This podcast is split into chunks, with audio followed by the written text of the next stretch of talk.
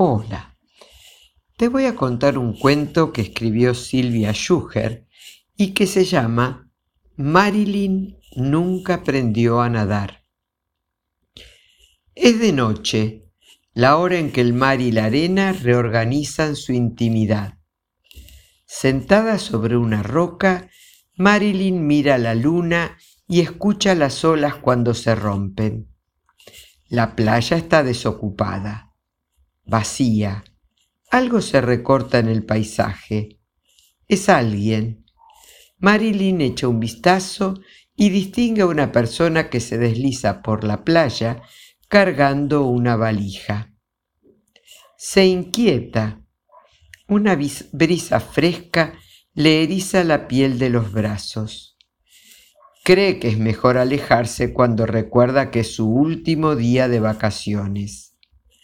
Marilyn no se mueve y aunque trata de mirar hacia otra parte, ve a la persona que apoya la valija sobre la arena, que la deja, que se para frente al mar, que da pasos hacia la orilla, que no se detiene cuando el agua le moja los muslos, los hombros, el cuello, que ya no vuelve cuando ella se estira sobre la roca y le hace señas con las manos, que no regresa cuando ya pasaron cuatro horas y sus ojos empecinados siguen buscando en el medio del mar.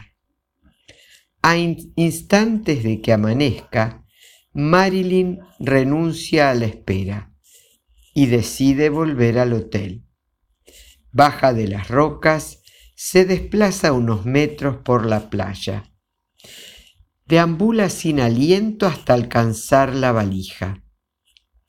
La valija es una caja de cuero rectangular, chica, marrón, rígida, antigua. Está herméticamente cerrada y sin llave a la vista. Solo cuando intenta levantarla, Marilyn toma conciencia de su extraordinario peso la arrastra por la arena, borrando tras sus pasos las huellas de sus propios pies. Está exhausta. Duda entre ir a la policía o volver al hotel por su equipaje. Mira el reloj. Es tarde. Su tren está a punto de salir. Cuando llega a la vereda, pasa un taxi. Lo para. El chofer detiene el coche, baja y antes de que Marilyn se lo pida, carga la valija en el baúl.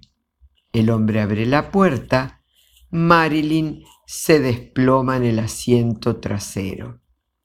Rápido, murmura, y mientras busca su pasaje en la cartera, el auto arranca con destino a la estación. Las últimas imágenes del verano se deshacen contra la ventanilla una calle tras otra.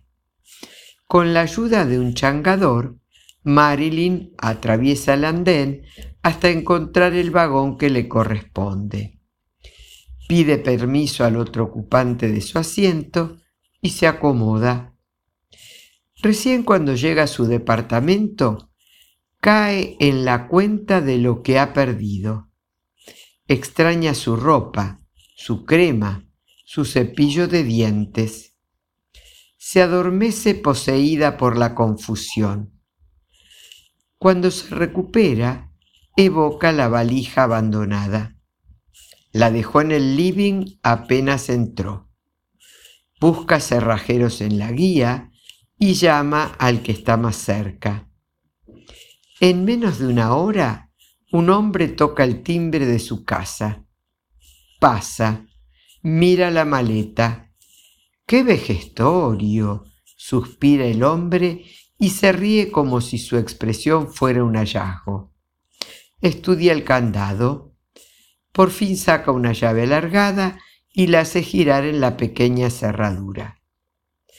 Listo, dice a Marilyn, y sin moverse de su lado, los dos están de rodillas frente al extraño equipaje, agrega en actitud de espera. puede abrirla. Como Marilyn no la toca, el hombre intenta animarla acercando sus propias manos y está a punto de destaparla cuando ella se lo impide con un gesto brusco. El señor pide disculpas. Marilyn se apresura a pagarle. Lo acompaña a la puerta, le agradece los servicios prestados y le indica el rumbo hacia el ascensor. Sola en su departamento, Marilyn se acerca a la valija y la abre de golpe.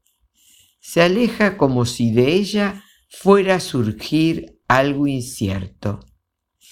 Y en efecto, sin darse cuenta de cómo ocurre, del interior brota una ola de agua salada que pega contra el techo, que rompe contra el piso, que vuelve a elevarse, que desparrama su volumen por todo el departamento, a más de un metro noventa centímetros de altura, haciendo que Marilyn se revuelque desde una a otra pared, permitiéndole asomar la cabeza a la superficie cada vez con menos frecuencia, porque ella nunca aprendió a nadar y siempre supo que se ahogaría allí donde no hiciera pie.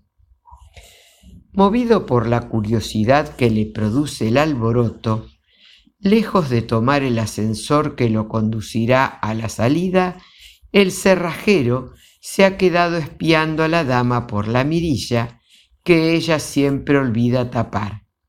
De manera que apenas suceden las cosas, el hombre se pone en acción.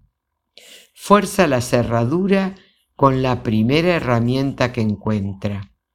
Abre la puerta del departamento de Marilyn y como un experto salvavidas la saca a flote.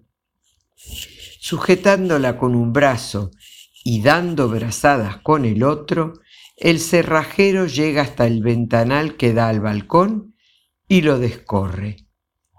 Por la ancha abertura que conduce al exterior, el agua pasa, se cuela entre los barrotes y se precipita al vacío como una catarata. Arrastrada por el oleaje, la valija cae milagrosamente cerrada sobre la vereda, para sorpresa de los transeúntes que corren a refugiarse del brevísimo chaparrón. Aferrados al ventanal, Marilyn y el cerrajero respiran aliviados. Él deseoso de huir cuanto antes. Ella pensando en el piso, en que nunca lo plastificó. Espero que hayas disfrutado de este misterioso cuento. Que tengas un hermoso día. Que Dios te bendiga.